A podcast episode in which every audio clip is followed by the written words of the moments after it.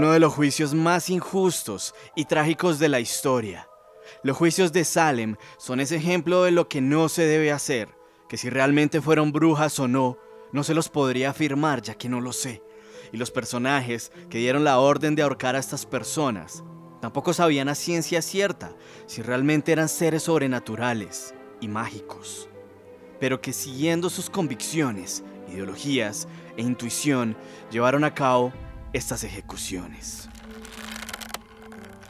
Hoy les contaré sobre estos juicios y por supuesto les pondré en contexto con la historia de las brujas en general.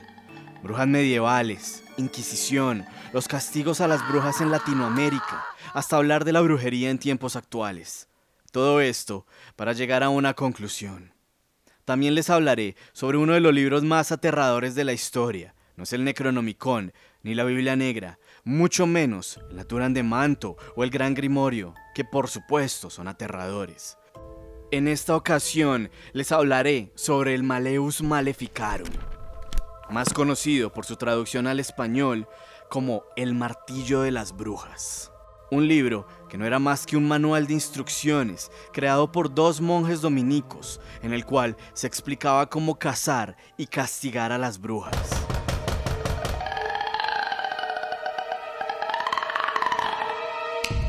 Síganme para estar enterados de lo que pase con este programa. En la descripción dejaré mis redes sociales.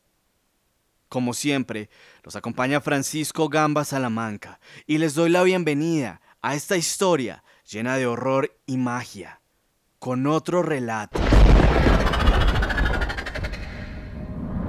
de medianoche.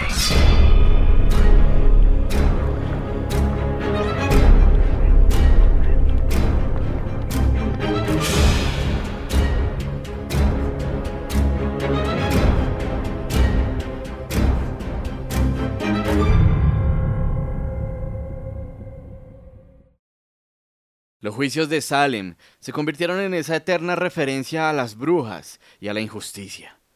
Momentos de agonía, angustia y dolor vivieron cuando fueron ahorcados hasta morir 14 mujeres y 6 hombres. Un hombre aplastado hasta que su corazón dejó de latir.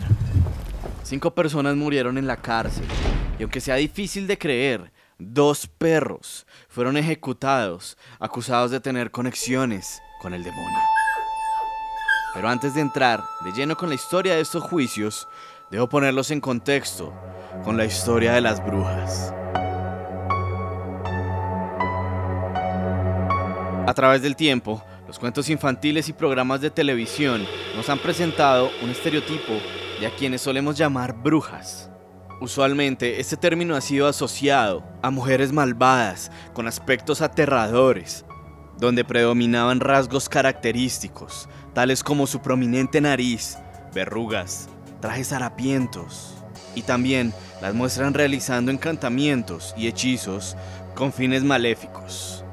Un ejemplo de esto son personajes como Úrsula, que, por su interés en gobernar los mares, acude a sus hechizos para lograrlo. Otro personaje que encarna estas características es la reina Grimelda, que es la villana original de Disney, que, con sus planes macabros y carcajadas malévolas, se transformó en bruja para envenenar a Blancanieves. En la actualidad, este estereotipo ha ido cambiando cuando encontramos ya sea en el cine, programas de televisión o series producidas por diferentes plataformas de streaming, donde nos muestran a las brujas como mujeres inteligentes. Muestra de ello es el personaje de Hermione, Sabrina, entre otras, que en algunas ocasiones usan sus poderes sobrenaturales para el bien. Pero, ¿de dónde surge esta figura de las brujas? ¿Y desde cuándo toma más fuerza? Si bien la historia es bastante larga y elaborada, podemos ubicar esta figura en algunos periodos, como el clásico, en el que aparecen con forma de estirges, unas temibles criaturas aladas con forma de arpías o lechuzas que se alimentaban de la carne de bebés. O también podríamos remitirnos a Circe, la hechicera de la mitología griega, que era una especie de bruja capaz de transformar a sus enemigos en cerdos. El mundo antiguo fue quizás el responsable de la creación de una serie de figuras retóricas que en los siglos subsiguientes serían asociadas a las brujas. Sin embargo, fue hasta inicios de la época del Renacimiento que se fue conformando esta figura de lo que hemos considerado como bruja y lo que ella representa. Precisamente, el artista renacentista alemán Albrecht Dürer fue quien en sus grabados determinó lo que conoceríamos hasta el día de hoy como el aspecto temible de las brujas. Entonces, ¿en qué momento empezaría a atribuírsele la palabra bruja a alguien real, ya no desde los mitos o grabados que la representaban? Cacería de brujas en Europa fue totalmente sanguinaria y sin precedente alguno. La Inquisición, o también conocida como la Santa Inquisición, podría considerarse como uno de los inicios más notorios de la caza de brujas, remontándonos al año 1184. La Inquisición básicamente se empeñaba en capturar y castigar todo vestigio de herejía en quien fuese capaz de desafiar e ir en contra de la ideología de la Iglesia. Esto desencadenó en una vertiente, una tangente que se abre en la búsqueda de herejes, dando paso a la casa de mujeres que se creía que eran discípulas y amantes de Satanás. Pero hubo un punto en la historia, un detonante, que llevaría a muchos a la paranoia. Las primeras grandes oleadas de caza de brujas son consecuencia directa de un verdadero libro maldito, un manual de instrucciones de cómo se debía cazar, torturar y matar a las brujas. El Maleus Maleficarum, también conocido como el martillo de las brujas, como dije al principio de este relato. Un libro escrito y compilado por dos monjes llamados Heinrich Kramer y Jacob Sprenger, publicado en Alemania en 1487. Tuvo docenas de nuevas ediciones, se difundió por Europa y tuvo un profundo impacto en los juicios contra las brujas en el continente durante 200 años aproximadamente. La histeria por la casa de brujas ahora era mayor e imparable. La iglesia nunca aprobó oficialmente la casa de brujas mediante el Maleus Maleficarum, pero muchos artículos y demás afirman que la iglesia siempre supo lo que pasaba, pero nunca le pusieron un freno durante muchísimo tiempo. Para los que no conocen el término bula, es simplemente un documento sellado con plomo que autoriza o desautoriza ciertos asuntos políticos o religiosos, en cuyo caso, si está autentificada con el sello papal, recibe el nombre de bula papal o bula pontificia. Fue hasta el año 1657 cuando el Papa prohibió estas persecuciones de brujas en la bula Pro Formandis. La herejía en la era medieval europea se castigaba con indecibles torturas hasta la pena de muerte. Este oscuro episodio de la Santa Inquisición dejó marcado en la historia métodos de tortura tan hórridos y mórbidos que hasta el más gallardo se le pondrían los pelos de punta y tendría constantes pesadillas al ver estas formas de trato. Los métodos de tortura fueron muchos, pero les hablaré específicamente sobre cinco de estos. La cuna de Judas. Era un método terrible y pensado para obtener una rápida confesión. La cuna de Judas estaba compuesta por dos elementos, un sistema de cuerdas que elevaba al prisionero y una pirámide de madera, sujeta sobre un trípode, con una punta afiladísima, sobre la que quedaba suspendido. Si el prisionero llegaba a relajarse, se clavaba la puntiaguda parte de arriba del artefacto en los genitales. Si seguía sin soltar la prenda, los verdugos le dejaban de caer con fuerza, destrozándole las partes íntimas. The Iron Maiden, la doncella de hierro en español.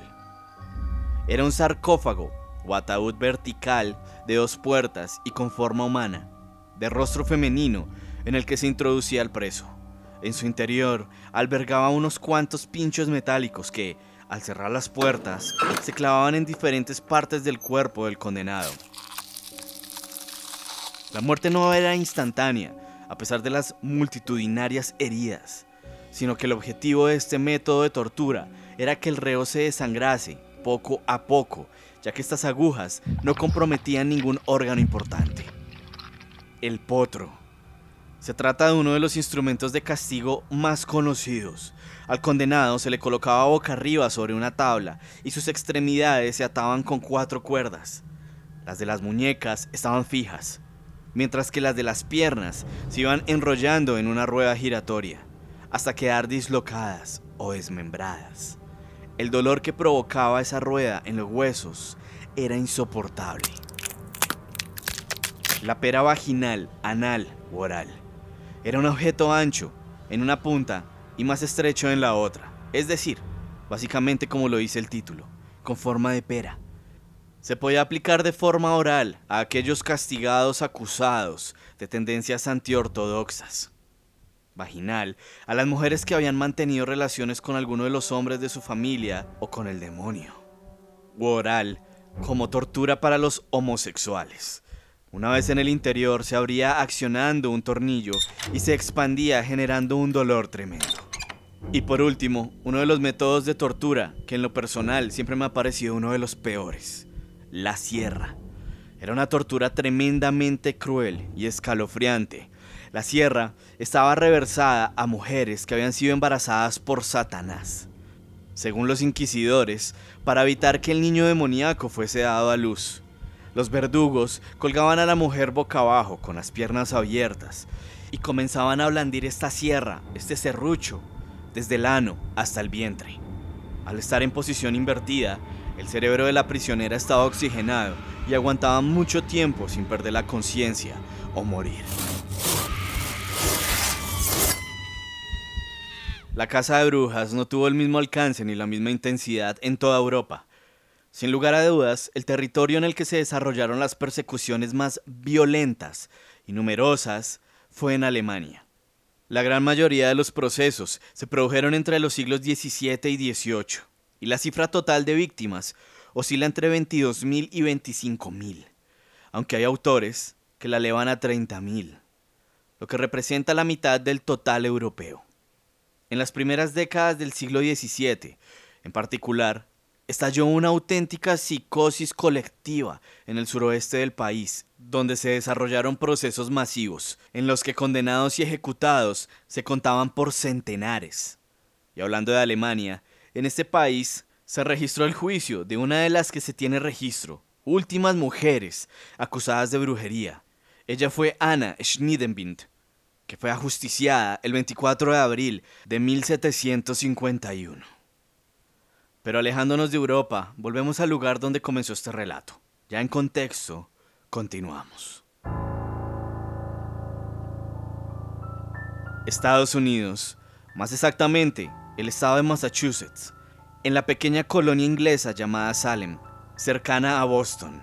Transcurría el año de 1692, año en el que se comenzaría a datar los primeros registros y acusaciones por brujería en aquel lugar más conocidos como los siniestros juicios por brujería de Salem. Como les dije anteriormente, las víctimas fueron ahorcadas entre hombres y mujeres y dos perros acusados de ser seres mágicos salidos del Averno. Esto desmentiría la falsa creencia de que en el pasado las brujas de Salem fueron quemadas en hogueras. Donde sí fueron quemadas fue en Europa y algunas partes de Latinoamérica.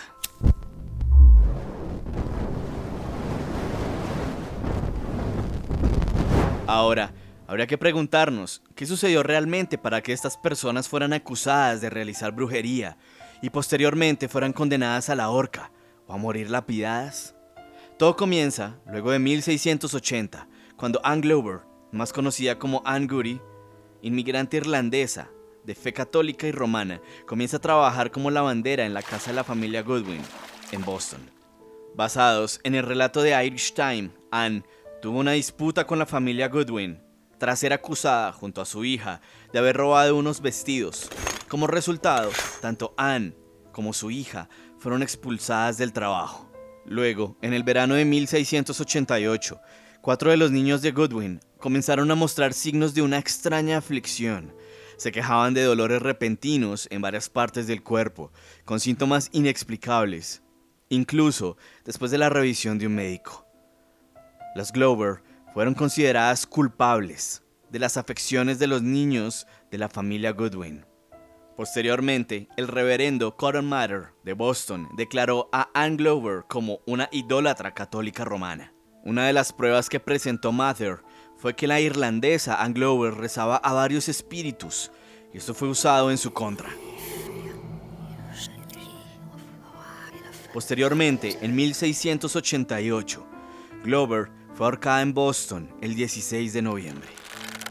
En el invierno de 1692, Abigail Williams, de 11 años, y Elizabeth Parrish, de 9 años, hijas de Samuel Parrish, quien era el reverendo de Salem. Una de ellas cae enferma, padeciendo terribles convulsiones, fiebre extremadamente alta que la hacía delirar y gritar, un sinfín de incoherencias, teniendo un comportamiento similar al que tuvieron los niños Goodwin años antes. Nadie en la colonia sabía que le podría estar sucediendo a la hija del nuevo reverendo, y la única explicación que hallaron se encontraba en un libro llamado Memorable Providences, que había escrito el reverendo Cotton Mather, que contaba la historia de Ann Glover, la lavandera en Boston, que como ya vimos fue acusada y ahorcada por supuestamente practicar la brujería. Al poco tiempo, más jóvenes comienzan a enfermarse manifestando síntomas como dolores semejantes a mordeduras y picaduras en la piel. Sumado a eso, hablaban en otros idiomas que los habitantes de Salem no lograban comprender, al tiempo que se retorcían y se contorsionaban, según, de manera diabólica. Volviendo al seno del hogar del reverendo Parrish, se dice que éste tenía en su poder una esclava llamada Tituba, que se trajo de Barbados, que hoy en día es una isla del este caribeño y una nación independiente de la mancomunidad británica. Tituba tenía entre sus funciones entretener a las niñas. Ella lo hacía a través de cuentos de vudú y leyendas de su tierra que les narraba. Por su parte, las hijas del reverendo seguían sin mostrar mejoría alguna y tampoco se encontraba ninguna explicación de los síntomas que padecían las niñas. El último recurso que tenían para dar respuesta y una posible solución de los próceres locales era apelar a que todo esto tenía una explicación diabólica y que todo era obra de las brujas. Al encontrar coincidencias en los síntomas que venían presentando los jóvenes de Salem, incluidas las hijas del reverendo, resolvieron que, sin duda, esto era obra de las brujas que estarían escondidas en la colonia.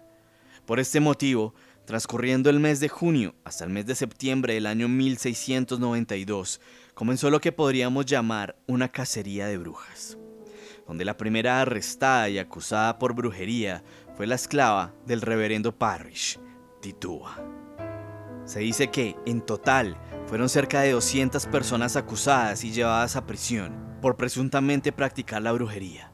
Pero estas más de 200 personas, como lo cité anteriormente, no más de 25 personas fueron ejecutadas, que aún así sigue siendo un número alarmante por el motivo del que fueron condenados. La colonia de Salem se sumió en la histeria, la paranoia y el miedo, donde eran los familiares quienes resultaban delatando a sus propias esposas, madres e hijas y cientos de personas siendo acusadas, sin pruebas reales de ser servidoras del diablo, porque se creía que los jóvenes habían sido hechizados o estaban poseídos por el demonio. Pero ¿cómo terminó toda esta locura? A finales de octubre de 1692, el gobernador disolvió el tribunal creado para esas acusaciones Todas las ejecuciones se llevaron a cabo en tan solo un periodo de nueve meses. En enero de 1693 se liberaron a 49 de las 52 personas que permanecían en prisión por este motivo. A través del tiempo se han realizado varios estudios para intentar dar con una explicación científica que diera cuenta de lo que en realidad pasaba en esa época, teniendo en cuenta los testimonios dados en los juicios de 1692, que podía ocurrir con todos aquellos jóvenes que se pensaban que estaban poseídos por el diablo o bajo el influjo de una bruja.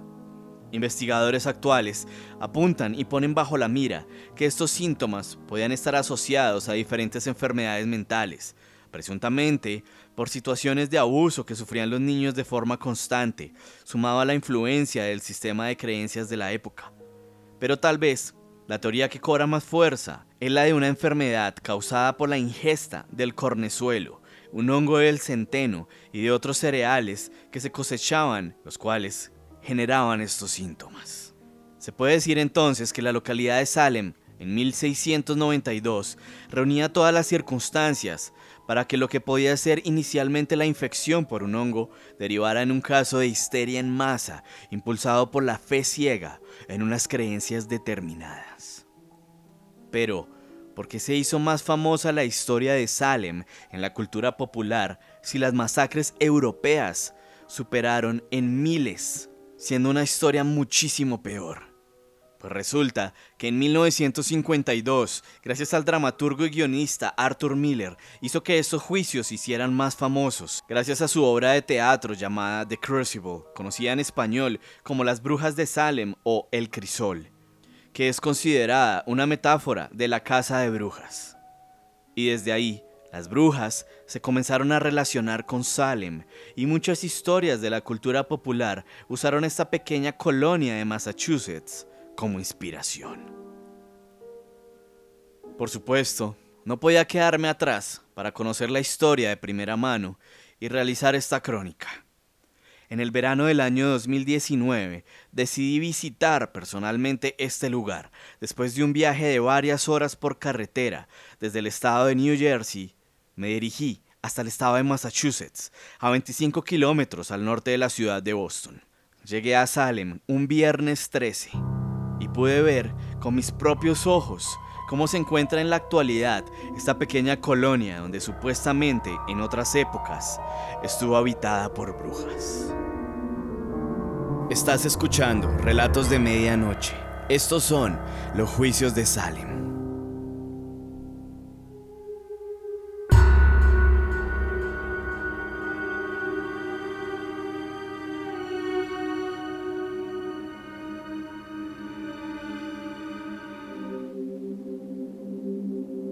Al bajar del carro, me encuentro inmediatamente con la famosa Casa de la Bruja, The Witch House. La casa es un excelente ejemplo de la arquitectura de Nueva Inglaterra del siglo XVII. Aunque los historiadores no están seguros de la fecha exacta en que se construyó, la fecha podría ser 1642. Aunque este lugar lleva el nombre de The Witch House, es simplemente un nombre atractivo para que los turistas entren a ella, compren souvenirs y recorran la misma. En realidad, esta casa fue habitada por el juez Jonathan Corwin, uno de los implicados de ejecutar a estas personas. Aunque la casa no fue habitada por una bruja, es de visita obligatoria, ya que es la única casa que conserva la arquitectura de la época de los juicios. Entrar a esta casa es toda una experiencia.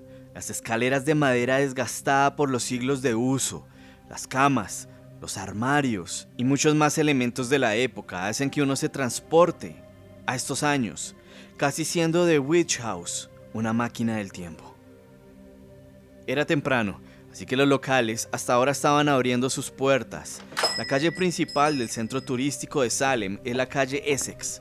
Comienza por la casa de la bruja y te va llevando por vitrinas llenas de recuerdos y libros. Aunque se vivieron momentos duros, tiempos pasados, este pequeño pueblo es consciente que hay una oportunidad de negocio y el turismo genera grandes ingresos. Aunque hay tiendas donde encuentras souvenirs como imanes para tu refrigerador en forma de escobas o placas que llevan el nombre de Salem, junto a la ilustración de una bruja, también encuentras tiendas un poco más oscuras. Lastimosamente, esta tienda que me causó curiosidad aún no había abierto, pero la vi bastante extraña, en donde desde afuera se veía cómo exponían a la venta antiguos tableros Ouija y demás artilugios de magia negra. También habían tiendas dedicadas al vampirismo. Como un buen lugar histórico no podía faltar un museo en el que se mostrara todo el tema de la brujería de Salem. Puedes contratar tours de fantasmas.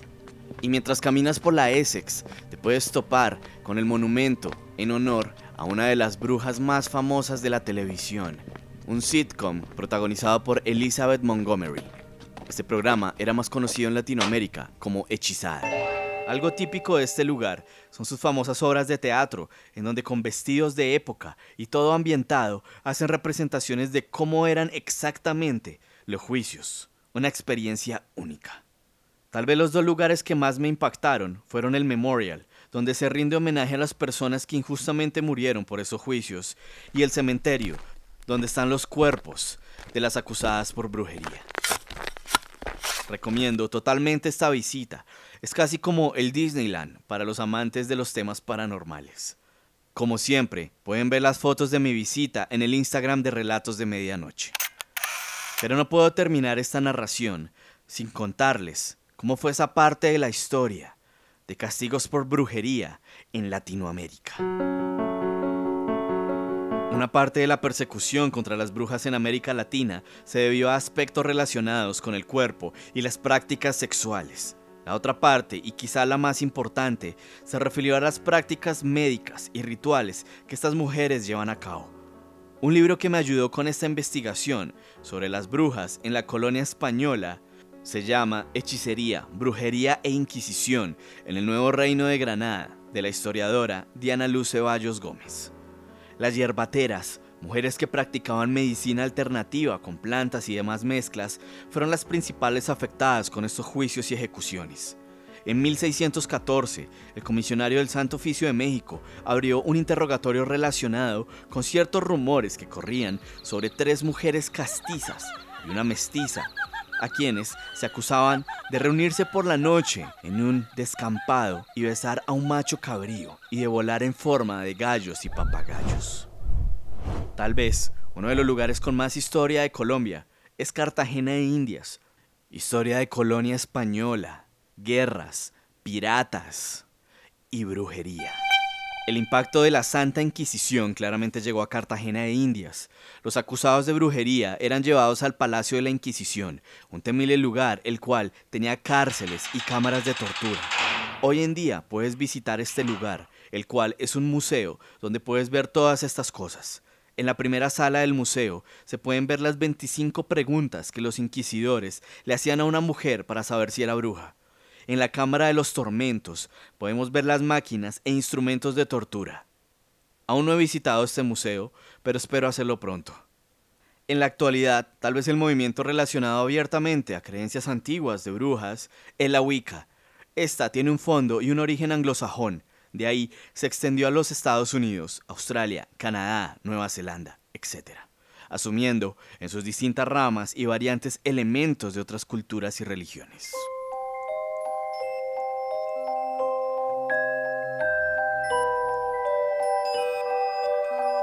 Una historia llena de matices e impulsos ideológicos. Muchos dicen que todo tiempo pasado fue mejor. La verdad, esto no siempre aplica. Por desgracia, tuvieron que pasar unos 200 años para que el hombre se diera cuenta que la casa de brujas no tenía fundamentos era algo absurdo, y así acabar con esta horrible etapa de la historia. Podemos ver quizás que en Salem y Europa se estaba frente al desencadenamiento de una campaña de terror contra las mujeres, que no se igualaba a ninguna otra persecución anterior. Los juicios de Salem son un claro ejemplo de cómo el extremismo religioso, sumado a la intromisión gubernamental para beneficios individuales, desquebrajaron un lugar, desangrándolo y corrompiéndolo. Tampoco puedo afirmar a ciencia cierta y abiertamente que las brujas no existan, pero muchos inocentes cayeron debido a malas decisiones. Muy posiblemente, Muchos de los que escucharon este relato no lo saben, pero puede que tengan descendencia de una bruja real, o que alguna persona conocida de ustedes, si sea uno de estos seres, de los que tanto se habla, y en las noches salgan a atormentar pobres almas, transformando sus cuerpos en aves o demonios.